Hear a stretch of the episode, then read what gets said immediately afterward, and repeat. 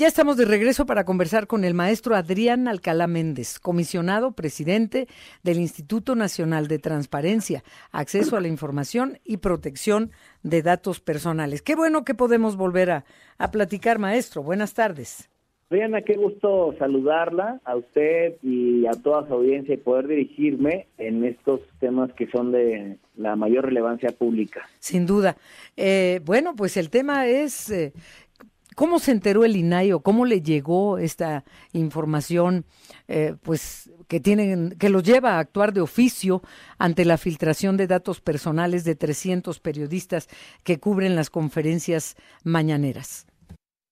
Igual, yo creo que igual que casi todo, la sociedad nos enteramos a través de una publicación o varias publicaciones, perdón, en la cuenta X de varias personas. Eh, fue como nos enteramos de esta situación y ante ello pues nosotros emitimos un comunicado en donde informamos el pasado viernes que eh, iniciaríamos la investigación eh, correspondiente, analizar el caso, eh, analizar el caso correspondiente y qué eran los pasos a seguir. Entre los pasos a seguir es que la oficina de la Presidencia de la República, como responsable del tratamiento de esta base de datos, tendría que avisar tanto a la autoridad, que es el INAI, como precisamente a cada uno de los afectados por estas vulneraciones situación que, bueno, todavía estamos esperando. Eh, prácticamente estamos a una poco menos de una hora que se cumple este plazo de 72 horas. También, ¿qué fue lo que dijimos? Bueno, también dijimos el día de ayer en nuestra cuenta de X, también que cuáles eran los pasos para que periodistas, compañeros de los medios de comunicación, pudieran acudir de manera eh, telefónica o presencial ante el instituto a presentar su queja, cuáles son los requisitos de procedibilidad. Y también hemos dicho que con independencia de que la autoridad presente o no presente su informe, eh, nosotros habremos de actuar oficiosamente porque hay evidencia suficiente y necesaria.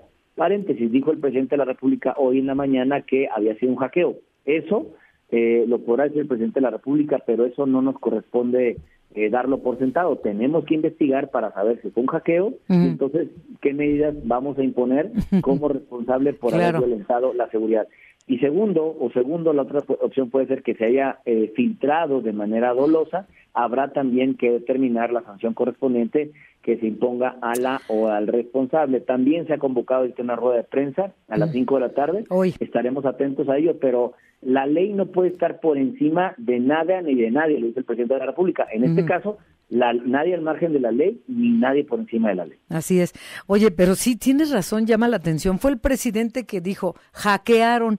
Y, ustedes no han dicho que lo hackearon. Aquí el tema es que se, se, mm, se descubrió que, que, hubo esta filtración de datos personales de 300 periodistas, pero no necesariamente pudo haber sido un hackeo, pero fue el presidente el que dijo hackeo, ¿no? Exactamente, él dijo hackeo pero no nos podemos creer en el dicho del presidente de la República o de algún funcionario, nosotros tenemos que realizar la investigación. Esa es nuestra potestad y esa es la importancia también, si me lo permite, Elena, de contar con un organismo autónomo, independiente, que no está sujeto a un poder. Imagínense que esta facultad estuviera dentro de alguna de las secretarías de Estado, pues difícilmente pudiéramos hablar de una autonomía e independencia en la investigación, en la verificación y en la eventual resolución que se vaya a dictar. Esa es parte de la importancia de una institución como lo es el propio INAI. Sí, tienes toda la razón. Ahora, eh, son 300 periodistas, entre ellos está nuestra compañera Mara Rivera, que cubre la mañanera y que nunca la han visto con buenos ojos y que a veces, eh, a veces le niegan hacer una pregunta al presidente o la dejan al final y ya no hubo tiempo. No, no es fácil el trabajo y menos periodístico y menos en las mañaneras. Y, ahí está también nuestra compañera eh, Mara Rivera. ¿Qué pueden hacer quienes eh, fueron exhibidos de esta manera? Mire, para mí es muy lamentable y es un grave riesgo que se está corriendo a los compañeros de los medios de comunicación. Este país, como sabemos, es muy peligroso para ejercer el periodismo. Hay ataques a la libertad de expresión eh, prácticamente y lamentablemente todos los días. Entonces, que las personas conozcan eh, domicilios particulares, pues obviamente puede tener una afectación a las personas periodistas, pero también a sus familias. Claro, a su seguridad. A su seguridad, claro. Por otra parte, puede haber suplantación de identidad que puede conllevar a la comisión de delitos eventualmente, o quizá temas patrimoniales, haciéndose valer por ellas y por ellos. Entonces, sí es, sí es muy grave eh, la afectación. Yo aprovecho el espacio, si me lo permite, para invitar a los compañeros de los medios de comunicación a que presenten aquí ante el instituto sus denuncias.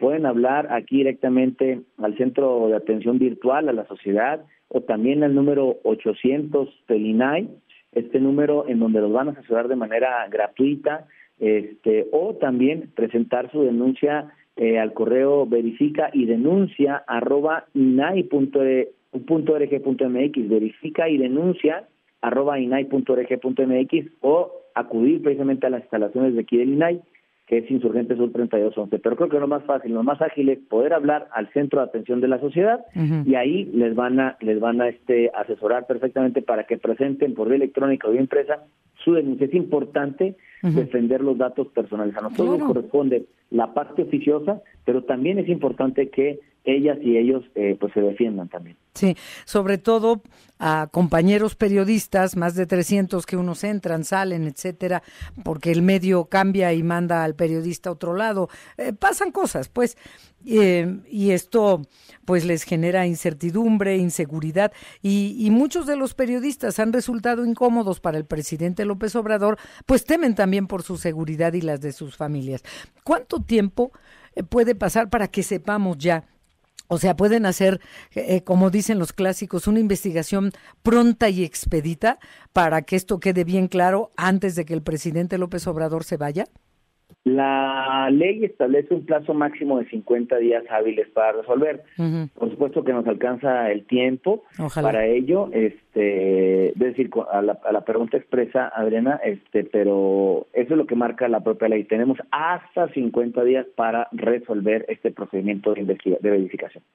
Bueno, pues muchísimas gracias, maestro Adrián Alcalá Méndez, comisionado presidente del Instituto Nacional de Transparencia, Acceso a la Información y Protección de Datos Personales. Eh, deseamos que el INAI, a pesar de estar incompleto porque pues no han sido nombrados los restantes integrantes, eh, logre en estos menos máximos 50 días respuesta a esta pregunta periodística y que atañe también a la sociedad. Gracias, maestro. Al contrario, un gusto platicar y siempre a sus órdenes, Adriana, platicar con usted y con su distinguida audiencia. Y bueno, también es un tema eh, de importancia y relevancia nacional y esta situación nos puede afectar a todos. Por ello es importante leer las condiciones del aviso de privacidad cuando entregamos algún dato personal. Gracias, maestro. Buenas tardes. Gracias, buenas tardes. Buenas tardes.